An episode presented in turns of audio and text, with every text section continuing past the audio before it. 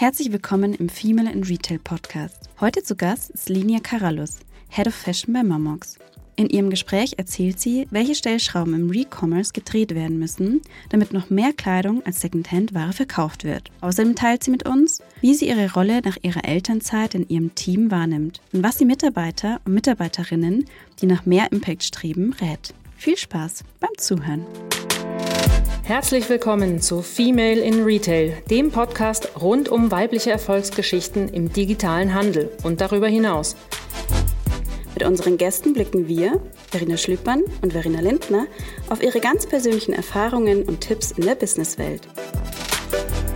Herzlich willkommen, Lenia. Hallo, Verena. Es freut mich sehr, dass du heute bei uns im Podcast bist, im Female in Retail Podcast. Magst du dich vielleicht einmal kurz vorstellen und was du machst? Ja, super gerne. Also, ich bin die. Ich bin seit drei Jahren bei Momox für den Modebereich zuständig.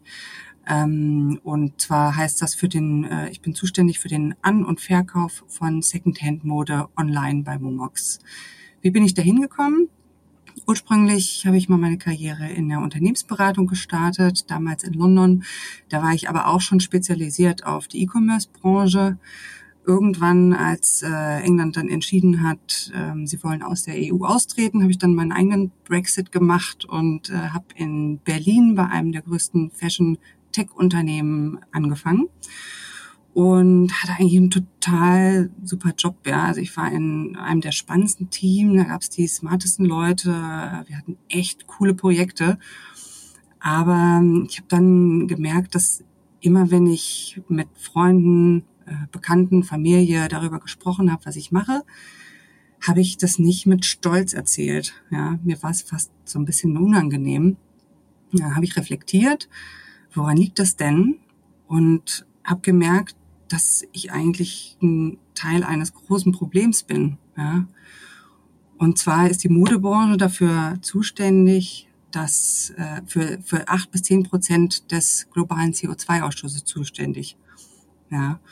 Und das oft nur, damit man irgendwie ein neues Kleid für eine Party hat. Ja. Und das hieß, desto besser ich meinen Job mache und desto mehr Energie ich da reinstecke, desto mehr wird unser Planet verschmutzt. Und dann war ich super froh, als Momox mit dem Job um die Ecke kam und äh, ich seit drei Jahren hier wirken darf und äh, werde das auch gerne noch ein bisschen länger machen, wenn sie mich lassen. Sehr gut. Du bist ja Head of Fashion bei Momox. Ähm, wie funktioniert Momox überhaupt, beziehungsweise wie funktioniert eben Momox Fashion? Mhm. Gerne, ja. Also wir haben zwei Plattformen. Zum einen haben wir unsere Ankaufsplattform. Da können Kunden, ähm, wenn sie ihren gesamten Kleiderschrank mal ausmisten, können sie die Produkte bei uns anmelden in der App äh, oder auf der Webseite. Das heißt, sie können sagen, was für eine äh, Marke hat das Kleidungsstück und von welcher Kategorie ist es. Wir sagen dann, was wir dafür bezahlen. Und die Kunden können das dann für 10, 20 weitere Produkte machen. Eine Kiste packen, sie an uns schicken, wir bezahlen die Liefergebühr und wenn die Ware dann in Ordnung ist, das heißt, wenn sie nicht kaputt ist, wenn sie frisch gewaschen ist, äh, es gibt keine Flecken, keine Nähte, die sich rausziehen, dann zahlen wir sofort den Betrag für dieses Paket aus. Und wir kümmern uns dann darum, das äh, Teil zu checken, äh, Fotos davon zu machen, das einzustellen und zu verkaufen. Und wir finden, dass, dass dieses Angebot hauptsächlich Kunden anspricht, die einfach einfach ihre Ware loswerden wollen, ihren Kleiderschrank ausmisten, ähm, als sie das auf den Marktplätzen zum Beispiel tun können oder auf dem Flohmarkt. Ja, auf den Marktplätzen muss man dann irgendwie jedes Teil einzeln äh, fotografieren hochladen, ähm, mit den Käufern hin und her schreiben, dann einzeln verpacken und losschicken, äh, Bezahlung arrangieren. Und bei uns geht es einfach viel einfacher. Ähm, Kunden haben so trotzdem die Möglichkeit, ihre Sachen wieder in den Kreislauf zu geben ähm, was äh, auch ein super gutes Gefühl gibt. Denn bis jetzt werden nur ein Prozent der Kleidung, die man äh, so ähm, in die Tonne wirft, wirklich recycelt. Auf der anderen Seite, auf unserer mhm. Verkaufsseite, haben wir zum ersten Mal äh, ein, ein Shop-Angebot gebaut, bei dem Kunden Neuware genau, äh, gebrauchte Ware genauso wie Neuware shoppen können. Ja, da haben sie einen ganzen Katalog an mittlerweile über eine Million Artikeln von über 2000 Marken, aus dem sie sich dann einen Warenkorb zusammenstellen können. Ähm, sie, sie können es dann zu Hause anprobieren, kein Problem, weil die Liefergebühr ist umsonst, Retoure ist umsonst. Und wenn mal was schief geht, ja, dann haben wir einen Kundenservice, an den sie sich wenden können. Und dadurch, dass die Kundinnen ihre Kleidung ähm, an, an uns geben, beziehungsweise Secondhand shoppen, ja, tragen sie aktiv zum Umweltschutz bei. Denn die Produktion von Kleidung beansprucht wirklich wertvolle Ressourcen. Zum Beispiel, wenn man sich mal so ein Produkt, äh, den, den Lebenszyklus eines Produktes anschaut, dann entsteht da CO2 einmal bei der Produktion der Fasern und der Stoffe, das sind schon mal 50 Prozent. Dann muss das Teil auch noch zum Kunden gelangen und am Ende muss es noch entsorgt werden. Ja, und wenn Sie Secondhand shoppen, dann können circa 60 Prozent des CO2s vermieden werden. Wir haben keine Produktion bei Secondhand und die Lieferung ist lokal. Ja, das kommt direkt aus Deutschland beziehungsweise Europa und muss nicht erst äh, aus China nach Bangladesch und äh, dann nach Europa geschifft werden. Hm. Ja, die, äh, die Modebranche, die ist wirklich, glaube ich, eine der schlimmsten Branchen überhaupt, äh, gerade was den Umweltaspekt angeht. Ja. Ähm, und da muss auf jeden Fall noch viel getan werden. Wir haben aber auch, es war ja kürzlich erst die K5X-Conference in Berlin und da gab es ja auch, wo ja auch äh, Heiner Kruke von euch auch mit im Panel war ähm, gab es auch äh, die Frage ins Publikum tatsächlich, wie viele denn schon Secondhand kaufen, also Secondhand Kleidung kaufen. Und ähm, da haben sich einfach nicht so viele gemeldet und da muss wirklich noch was getan werden. Ich finde aber gerade bei Momox das so gut. Also ich muss gestehen, ich habe äh, bei Momox Fashion noch nicht eingekauft. Ich bin schon mal drüber gegangen. Mhm.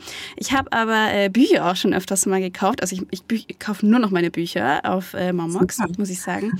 Und ähm, bei Fashion, glaube ich, ist auch echt das Gute, wie du schon gesagt hast, Du hast bei den anderen Marktplätzen, musst du dich halt immer selber drum kümmern. Du musst ständig diese Fragen hin und her schicken, wenn jemand nochmal ein besonderes Foto haben möchte. Du musst dich selber überhaupt die Kleidung selber erstmal präsentieren und abknipsen. Du musst diese ganze Beschreibung reinnehmen. Du hast diesen ganzen Aufwand eigentlich, das selbst zu tun.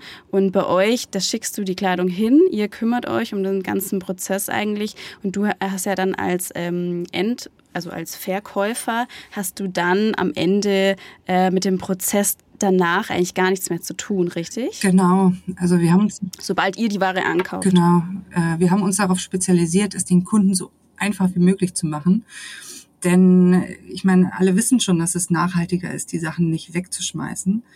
Ähm, die Frage ist, warum, warum machen es denn nicht schon alle? Ja, warum geben nicht schon alle ihre Sachen in den mhm. Kreislauf oder shoppen Secondhand?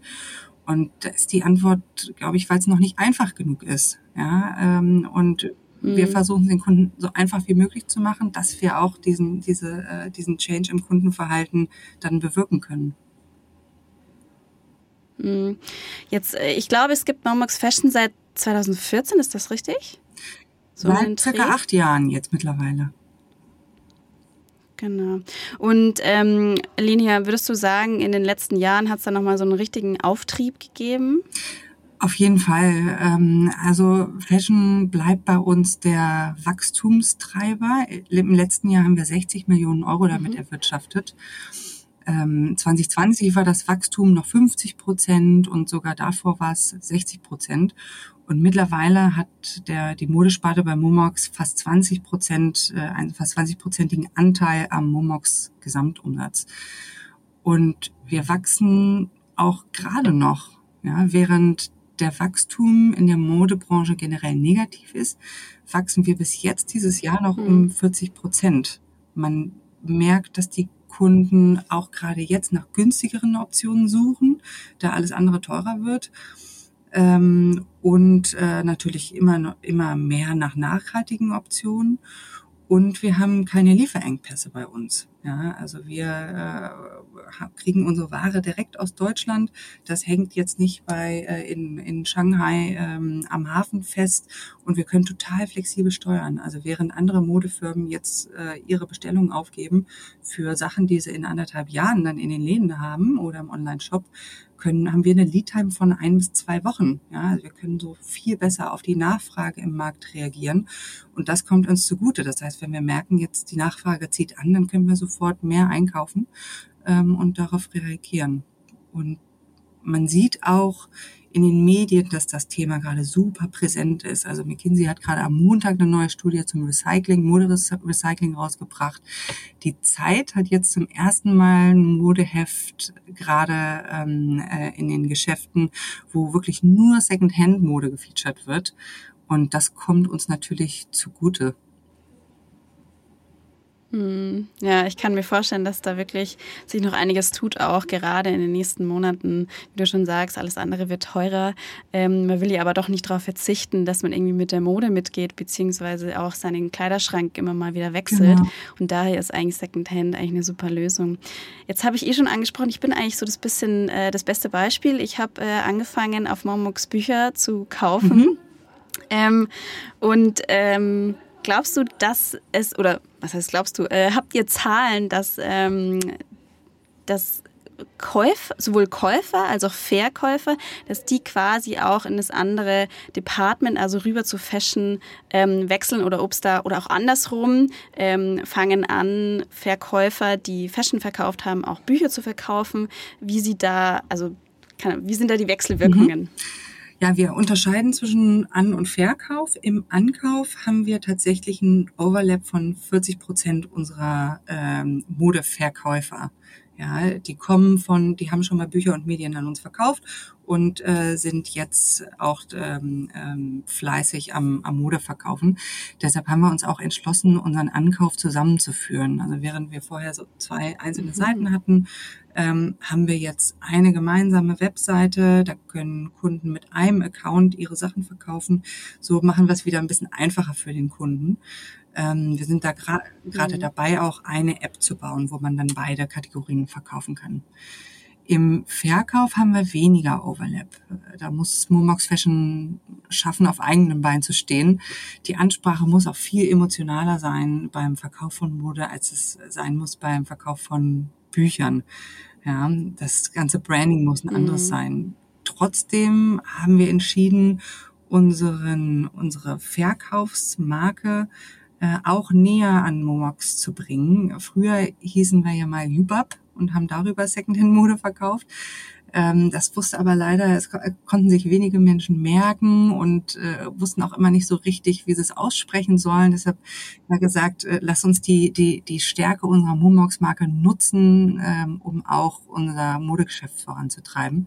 Und das haben wir jetzt letztes Jahr über die Bühne gebracht. Sehr gut. Weil du gerade angesprochen hast, ähm, ihr seid gerade dabei, eine App äh, zu mhm. bauen für den Verkäufer. Ähm, habt ihr Unterschiede vom mobilen Käufen und Website-Verkäufen? Also kaufen immer mehr mobil? Mhm, auf jeden Fall. Ähm, nur noch einmal die, äh, ähm, die Korrektur. Wir bauen gerade eine gemeinsame Ankaufs-App ja, Momox, äh, für Momox Fashion, wo wir Secondhand-Mode verkaufen. Da haben wir bereits eine App.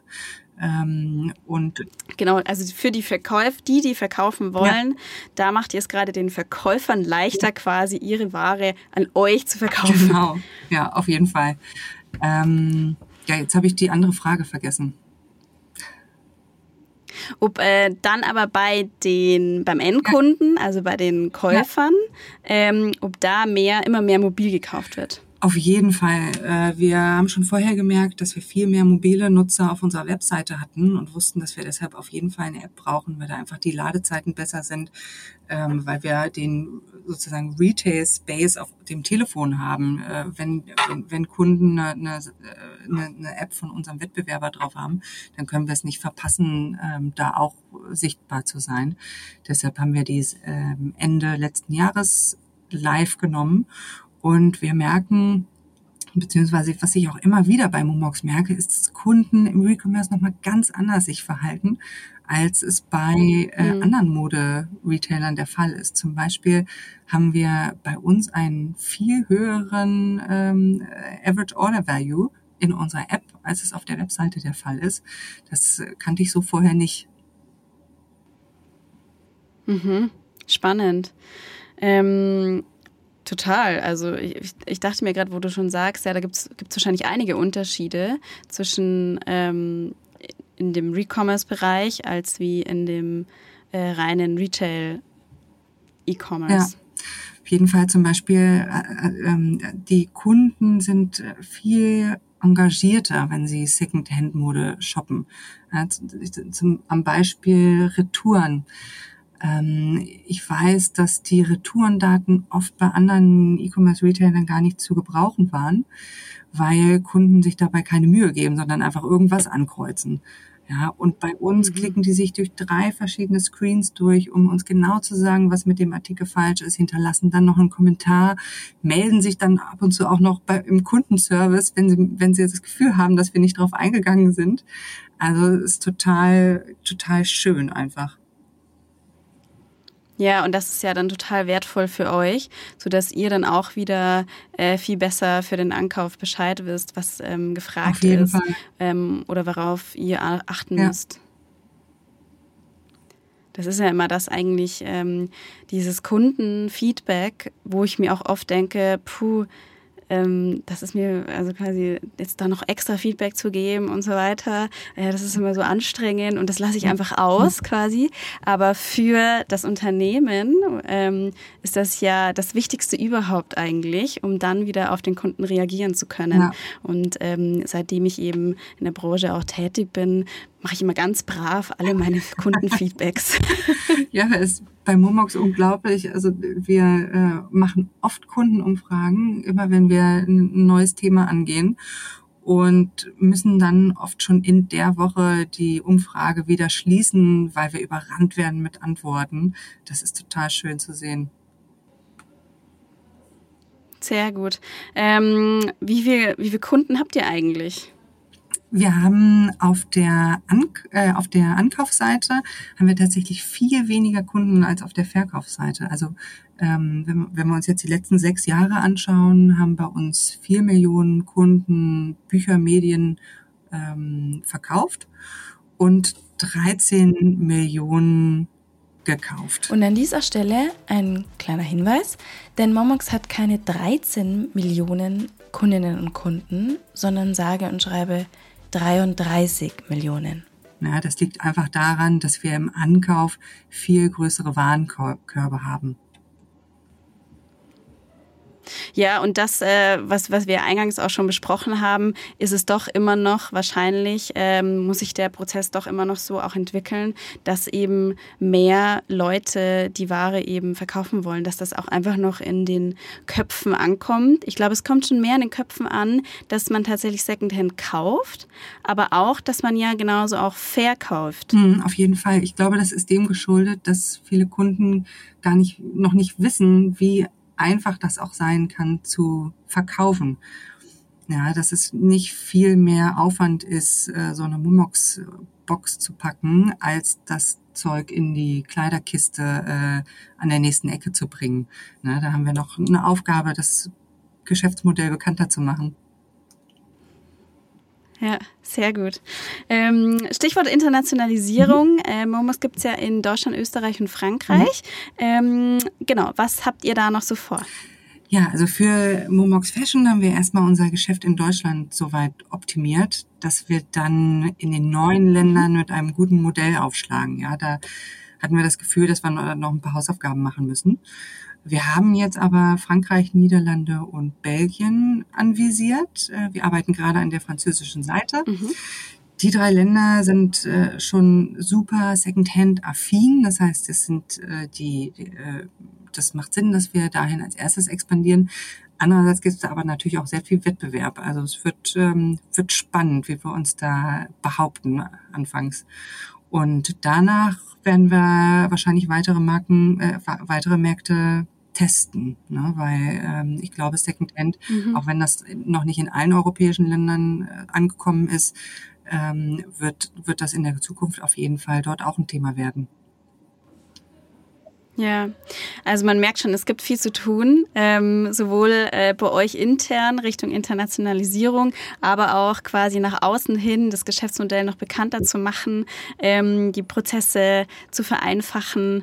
Ähm, also ich bin da super, super gespannt, was da noch so kommt. Und wenn du schon sagst, dass sich das so, dass da so viel Antrieb dahinter ist, auch in den letzten Jahren, in den letzten Monaten, ja. bin ich sehr, sehr, sehr gespannt, wo es da mit Momox Fashion noch hingeht. Ähm, was, du hast, hast ja eingangs schon so ein bisschen erzählt, wie du überhaupt zu Mormux gekommen bist mhm. und dass du so ein bisschen auch, naja, deine früheren Jobs so ein bisschen in Frage gestellt hast und ähm, da jetzt auch irgendwie mehr Purpose hast in deinem Job. Ja. Was begeistert dich am allermeisten in deinem Job immer wieder aufs Neue? Mhm. Ja, also ich habe ja schon gesagt, einfach, dass ich einen Impact haben kann. Also ich arbeite hier ähm, meines Erachtens nach an was wirklich Großen, weil das kann man ja ganz einfach ausrechnen, äh, wenn wir mit Secondhand ähm, 60 Prozent, ähm, wenn wir mit einem Kauf eines Secondhand-Teils 60 Prozent der CO2-Emissionen vermeiden kann und acht bis zehn Prozent des globalen CO2-Ausstoßes durch die Modeindustrie verursacht wird, dann äh, kann man sich ausrechnen, was für einen Impact man haben kann, wenn Secondhand äh, groß wird. Es ist ja ähm, vorausgesagt, dass Secondhand demnächst äh, sogar größer als Fast Fashion wird. Und das ist auch gut so. Ähm, zum anderen begeistert mich tatsächlich immer wieder neue Erkenntnisse über den Kunden zu gelangen, wie ich auch schon gesagt habe. Die äh, Recommerce-Kunden, die sind nochmal anders als äh, E-Commerce-Kunden. Ich glaube, die haben das Gefühl, dass sie einfach im Recommerce noch mitgestalten können. Ja, und wirklich auch einen Einfluss darauf haben können, wie Mumax sich weiterentwickelt und wie wir auch die ganze Industrie damit prägen. Sehr gut. Es macht auf jeden Fall richtig Laune. Ich glaube, der Heiner hat auf der K5-Konferenz gemeint, dass ihr ungefähr bei zweieinhalb ähm, tausend Mitarbeitern mhm. seid. Mhm. Wie groß, also Momox, mhm. wie groß ist denn der Fashion-Bereich, beziehungsweise wie groß ist denn dein Team? Ja, mein Team ist jetzt 20 Menschen stark in Berlin. Und dann haben wir aber natürlich mhm. äh, noch einen Kundensupport ähm, und äh, wir haben eine große Lagerlogistik. Ja, wir haben jetzt gerade in Polen aus drei Standorten eingemacht, weil wir jetzt einfach so stark gewachsen sind und gar nicht hinterhergekommen sind, haben wir immer wieder noch eine Halle angemietet, ähm, in, zwar im gleichen Ort, aber dann doch mit ein bisschen Fahrtweg zwischen den Lagern. Ähm, da sind wir jetzt auf einem guten Stand, haben einige hundert Mitarbeiter und im, äh, in unserem Lager in Leipzig, wo wir Sachen einlagern und versenden, da sind wir auch gerade umgezogen von einem kleineren Lager ähm, in das große Momox-Lager nach Leipzig, wo auch unsere Bücher und Medien gelagert werden.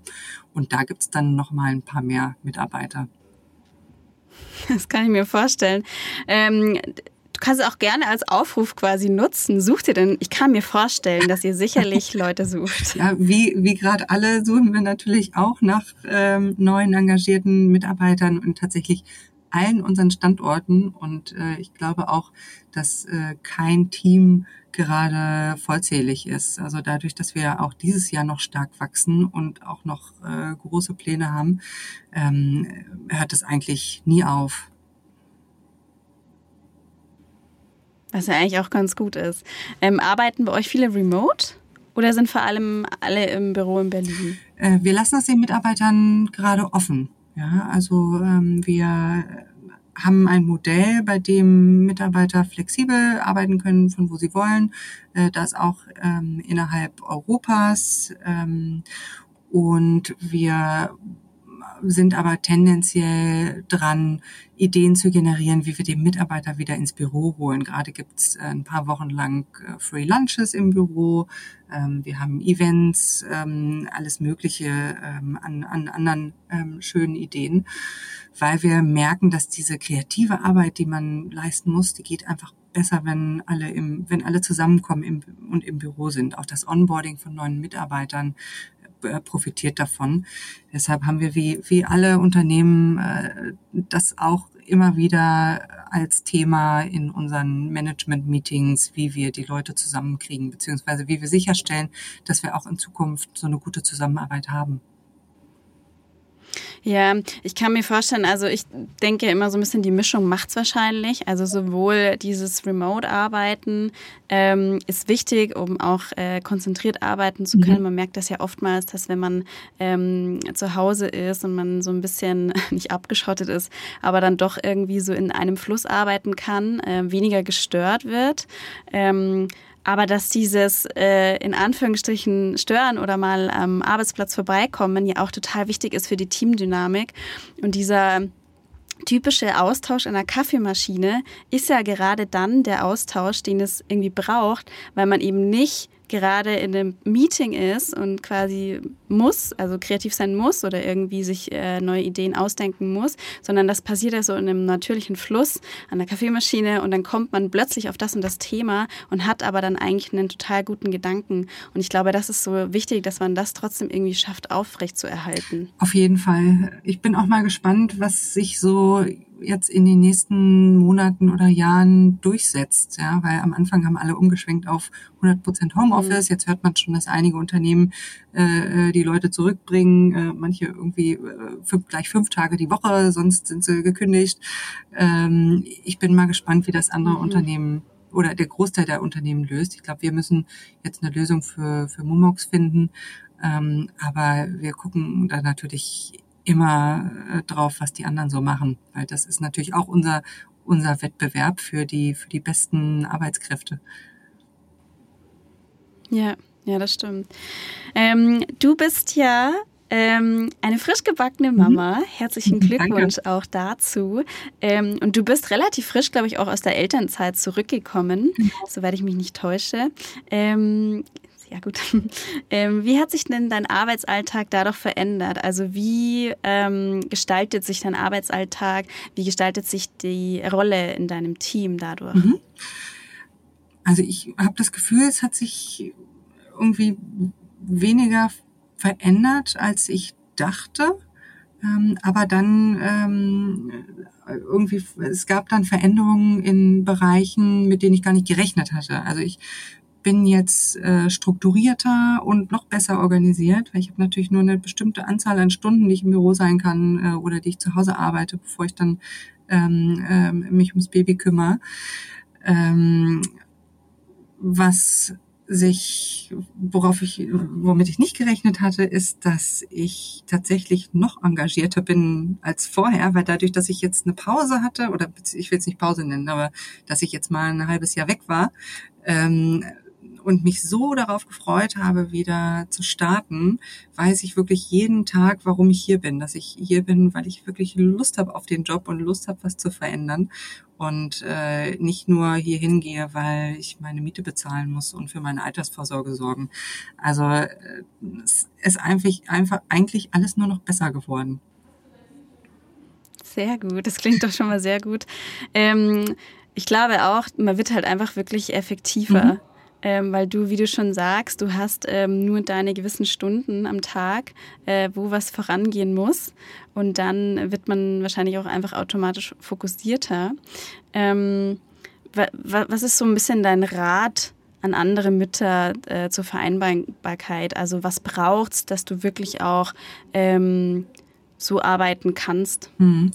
Ich glaube, es ist schwer, da so einen generellen Tipp zu geben, weil jede Situation und jeder Job ist anders. Äh, ich fand's für mich ganz gut, ähm, nur sechs Monate lang Elternzeit zu nehmen, weil ich glaube, damit äh, habe ich meinem, meinem Team gezeigt, dass ich mich freue, wieder zurückzukommen. Ähm, dadurch bleibt man auch so ein bisschen top of mind beim Chef, weil in einem halben Jahr kann sich ja total viel verändern. Ja, die ganze Organisationsstruktur kann sich ändern, äh, Prios können sich ändern und glaube ich einfach gut, wenn wenn der Chef äh, weiß, ah ja, ne, die Lenia, die die kommt ja bald zurück, äh, dann kann die das machen. Ja, ähm, das hat bei mir ganz gut funktioniert. Sehr gut. Und die Rolle ähm, im Team, also hinsichtlich mehr dem ähm, also deine Rolle hat sich ja nicht äh, mhm. verändert, mhm. aber ähm, hinsichtlich dem Operativen ist, ist es da irgendwie werden Meetings anders abgehalten? Ähm, wird, äh, wird weniger wirst weniger du direkt angesprochen, weil man eben denkt, naja, äh, Lenia ist quasi schon gut beschäftigt und hat gar nicht vielleicht mehr so die Kapazitäten. Hat sich da irgendwie was geändert? Ja, ähm, nicht, dass ich wüsste tatsächlich. Ähm, mein Kalender hat Blocker drin, in denen äh, ich erst checken muss, ob ich da tatsächlich Zeit habe, weil ich mich dann zu Hause absprechen muss. Ähm, aber ansonsten, also ich mache denen da jetzt nicht, äh, nicht die Mutti, ähm, sondern die dürfen weiterhin eigenständig, äh, eigenständig arbeiten. Ich glaube, ja, müsste ich die mal fragen, wäre mal ganz spannend. Ja, vielleicht. Aber wahrscheinlich würden sie auch gar nichts anderes sagen. Ich meine, wenn die offen, wenn die Tür bei dir immer offen steht ähm, und sich so jetzt äh, von deinem Gefühl gar nichts groß geändert hat ähm, und du immer mit äh, immer noch mit Lust und Leidenschaft dabei bist, ja. dann bin ich mir ziemlich sicher, dass das wahrscheinlich deine Mitarbeiter und Mitarbeiterinnen genauso sehen ja, werden. Das hoffe ich. Sehr gut. Ähm, was würdest du sagen, so ein bisschen, wir hatten ja auch im Female Retail Podcast, Podcast schon ein paar Frauennetzwerke vorgestellt, mhm. Frauen-Business-Netzwerke ähm, und haben jetzt auch auf der letzten Konferenz in Berlin hatten wir das äh, Female Retail Forum, also so ein bisschen einen eigenen Bereich, wo wir nochmal Frauen mehr Sichtbarkeit geben wollten mhm. auf der Bühne, aber auch nochmal so ein bisschen einen Raum zum Austauschen geben mhm. wollten, ähm, weil man sich dann doch oftmals irgendwie sich ein bisschen wohler fühlt, ähm, gerade wenn man vielleicht noch nicht so lange in der Branche Branche unterwegs ist. Hm, was ist dein Eindruck? Ähm, Braucht es das überhaupt? Ähm, oder würdest du sagen, ja, ähm, braucht es auf jeden Fall und äh, ist auch sogar sehr, sehr wichtig, dass Frauen diesen Zugang haben zu diesen Frauen-Business-Netzwerken? Mhm. Ich glaube, das ist super wichtig, weil die Männer, die machen das ja auch, dass sie ähm, sich connecten und gegenseitig anstoßen. Ähm, ich bin da allerdings super schlecht drin. Ich hatte immer Glück, zufällig auch Freundschaften zu schließen bei der Arbeit. Ähm, und diese Freundschaften, die habe ich dann natürlich auch wirklich gut gepflegt. Und äh, dann habe ich Glück, dass diese Freunde wiederum ein großes Netzwerk haben. Und äh, auf dieses kann ich dann ab und mhm. zu zugreifen, wenn ich es dann brauche. Also mein Tipp wäre da eigentlich wenig gute Kontakte zu haben, die aber richtig pflegen, damit diese Kontakte einem dann auch helfen, wenn man es wenn man's braucht. Hm. Und so ein bisschen mehr auf dein Bauchgefühl wahrscheinlich hören und gar nicht unbedingt so erpicht äh, drauf äh, zusteuern, unbedingt einen konkreten Kontakt zu haben, sondern so ein bisschen, wenn du sagst, naja, das ist eigentlich so auch aus Freundschaften entstanden oder aus Kolleginnen wurden Freundinnen und auch quasi gute äh, ja, Netzwerkkontakte, würdest du sagen, so ein bisschen besser eigentlich aufs Bauchgefühl hören und weniger der jetzt äh, total, ähm, ja, wie, wie sagt man da so, so ein bisschen ähm, über ehrgeizig ja. auf Kontakte zuzusteuern. Also ich glaube, das kommt auch ganz auf den Typ drauf an. Es gibt ja Leute, die sind super toll im Netzwerken, die lernen dann irgendwie äh, zehn Leute kennen und haben dann sofort Ideen, äh, was die, der eine mit der anderen machen kann und äh, wie man diese Person nutzen kann. Und die sollen auf jeden Fall auf alle zugehen, ja, und äh, die, die Kontakte dann nutzen. Es gibt aber auch Leute wie mich, ähm, da da kommt das nicht so natürlich. Äh, da kommt es natürlich, wenn man eine Verbindung äh, spürt, ein gleiches Interesse und ähm, es fühlt sich, also fühlt sich dann immer für mich nicht richtig an, ähm, jemanden anzuschreiben, nur weil ich denke, vielleicht könnte der mal äh, wichtig sein. Ähm, da bin ich einfach, ja, da bin ich, glaube ich, nicht so smart. naja, das, das, das glaube ich gar nicht mal, aber ich glaube auch, dass es wahrscheinlich tatsächlich so eine Typsache ist, beziehungsweise oftmals ergibt sich ja auch aus etwas wo, wo man gar nicht gedacht hätte, dass da jetzt daraus was mhm. wird. Also meistens ist das ja auch so ein, ähm, ein ganz natürlicher Prozess, mhm. dass irgendwie aus Zufällen ja auch mal meistens ja, was stimmt, entsteht. Ja.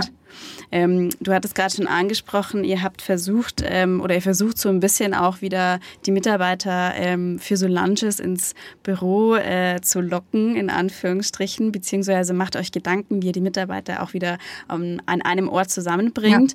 Ja. Mm so werden dann quasi auch bei Momox so ein paar äh, in Anführungsstrichen Netzwerkveranstaltungen beziehungsweise einfach äh, Möglichkeiten geschaffen, dass äh, Mitarbeiter und Mitarbeiterinnen äh, sich nochmal mehr intensiver austauschen und kennenlernen. Mhm. Auf jeden Fall. Ähm, wir haben bei uns äh, eine äh, Women in Tech Runde etabliert. Ähm, wir mhm. haben hier ähm, Tech Talks, äh, natürlich gibt es verschiedene Meetingrunden. Ähm, was wir bei Moonbox nicht so haben, ist, wir haben dieses Problem oder wir haben, wir sind eigentlich schon richtig gut aufgestellt, was äh, Diversity angeht. Ja, ich glaube, circa die mhm. Hälfte von unseren, ähm, von unseren Führungskräften sind tatsächlich Frauen. Ja, und wir haben auch Diversität in allen möglichen anderen Dimensionen und äh, haben deshalb jetzt äh, gerade zwar Fokus auf dem Thema ähm, Diversity und, und Netzwerken, ähm, aber nicht nicht durch, äh, also nicht nicht so erzwungen, sondern da wo immer ähm, wirklich da, wo wir es brauchen in dem Bereich. Hm. Ähm, bei euch in Berlin im Büro gibt's äh, im Fashion Department mehr Frauen als im äh, Mediendepartment. Ja. Ist das so klassisch oder ja. ist mir jetzt gerade so eingefallen? Ja, das gibt's, aber wie äh, das gibt's tatsächlich, ähm, aber im Gegensatz zu den anderen Firmen oder zu vielen anderen Firmen ähm, ist tatsächlich auch bei uns die Leiterin eine Frau. Ja, also ähm, ja, das ist bei uns wenigstens konsistent. Sehr gut. Okay. Ähm, als Abschlussfrage noch, hast du Vorbilder in deinem Leben? Also sei es ähm, sowohl ähm, unternehmerische mhm. Vorbilder, mhm. sei es vielleicht auch persönliche Vorbilder? Mhm.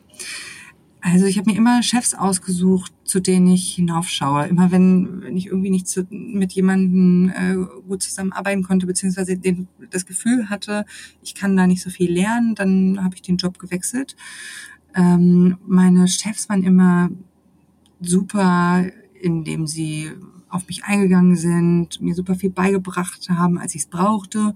Und dann, als ich aber auch schon einiges konnte, ähm, geben sie mir total Freiraum und greifen dann immer da ein, wenn ich auf dem falschen Weg war. Ähm, so habe ich mich dann immer sicher gefühlt, dass ich keine Fehler mache. Und generell finde ich es immer bewundernswert, wenn Menschen in mehreren Sachen gleichzeitig gut sind, also analytisch fit sind, gut kommunizieren können äh, und vielleicht noch äh, eine, andere, eine andere Stärke haben. Und das habe ich bis jetzt immer bei meinen Chefs gefunden. Ansonsten so aus dem privaten Leben äh, ziemlich cheesy, aber ich finde meine Mutter total toll. Ja, die äh, hat alleinerziehend äh, es geschafft, trotzdem noch sich selbst zu verwirklichen und eine Karriere bei Lufthansa zu haben. Job, der super viel Spaß gemacht hat, wo sie auch echt viel bewirkt hat. Und genauso möchte ich das auch machen. Ich glaube auch Mamas sind einfach die Besten. Also es, es ist einfach so. Und ich glaube auch, dass Mamas auch ganz wertvolle Mitarbeiterinnen sind, ähm, weil, wie, wie wir es auch schon gesagt haben, sie einfach ähm, sehr effektiv arbeiten ja. und trotzdem ja auch, ähm, glaube ich, auch ein großes Herz haben. Das hat man, glaube ich, automatisch. Man kümmert sich auch einfach. Man hat dieses äh, Kümmergehen, glaube ich, auch, ja. was auch super wichtig ist für, glaube ich, auch eine Gruppendynamik. Ja. Ähm, was allerletzte Frage: Was würdest du raten, ähm, wenn, wie du jetzt ähm, schon erzählt hattest, wenn du so ein bisschen eigentlich dir denkst in deinem Job, mh, hm, das ist nichts mehr mit Impact. Ähm, es erfüllt mich nicht mehr und ich äh, bewege eigentlich mhm. gar nicht so richtig was. Ähm, was würdest du raten, davor zu gehen, äh, quasi rauszutreten und, und ähm, neue Wege zu gehen? Was ist da so, was wäre da so dein Tipp? Ja, also als Führungskraft wünsche ich mir natürlich, dass, ähm, dass die Personen, die so eine Gedanken haben, dann auf mich zukommen und mir davon erzählen, weil dann habe ich nochmal die Chance zu gucken, okay, was äh, kann ich derjenigen oder demjenigen bieten. Ähm, wenn ich jetzt mhm. selbst in der Rolle bin äh, und, und ich habe das Gefühl, ich kann nichts mehr erreichen in einer Firma oder in einem Job, dann würde ich immer sagen, wechseln. Ja, also was ist das Schlimmste, was passieren kann? Ähm, ich habe das Gefühl, manchmal macht man sich dann auch Gedanken, äh, ob man dann, ob man denn woanders zurechtkommt. Ja, und ich würde sagen, einfach machen. Also ich habe gehört, man äh, bereut dann im Endeffekt immer nur das, was man nicht gemacht hat und nicht das, das hm. was man gemacht hat. Ja, und wie du ja auch schon gesagt hast, es gibt viele offene Stellen, unter anderem bei Momox. Also da findet man bestimmt auch einen, eine Stelle, äh, wo man wirklich auch äh, ja eine Stelle hat mit Impact. Und äh, von dem her auch nochmal der Aufruf, da gerne wahrscheinlich bei euch einfach auf eurer Karriereseite umzuschauen, denke ich mal. Genau, super gerne. Also wir haben jetzt mittlerweile auch äh, unseren Approach ähm, vom ist Kunden einfach zu machen, haben wir auch auf unser Recruiting angewandt. Ja, wir müssen den Leuten einfach machen. Deshalb, äh, das dauert da, glaube ich, ähm, ganze 20 Sekunden, sich zu bewerben. Ja, also schaut Sehr gerne vorbei. Wunderbar. Ähm, liebe Lenia, es hat mir total viel Spaß gemacht, mit dir äh, zu reden und sowohl was von Marmox Fashion zu erfahren, als auch so ein bisschen über deinen persönlichen unternehmerischen Werdegang. Und ähm, ich bin mir sicher, dass wir noch ganz viel von Marmox Fashion oder Marmox allgemein hören werden. Und ich freue mich schon, wenn wir vielleicht in ein paar äh, Monaten, Jahren vielleicht mal ein Update hinbekommen und da dann nochmal schauen, wie sich äh, Marmox Fashion entwickelt ja, hat. Super gerne. Vielen lieben Dank, dass du da warst. Vielen Dank, Verena. Danke, mach's gut. Tschüss. Ciao.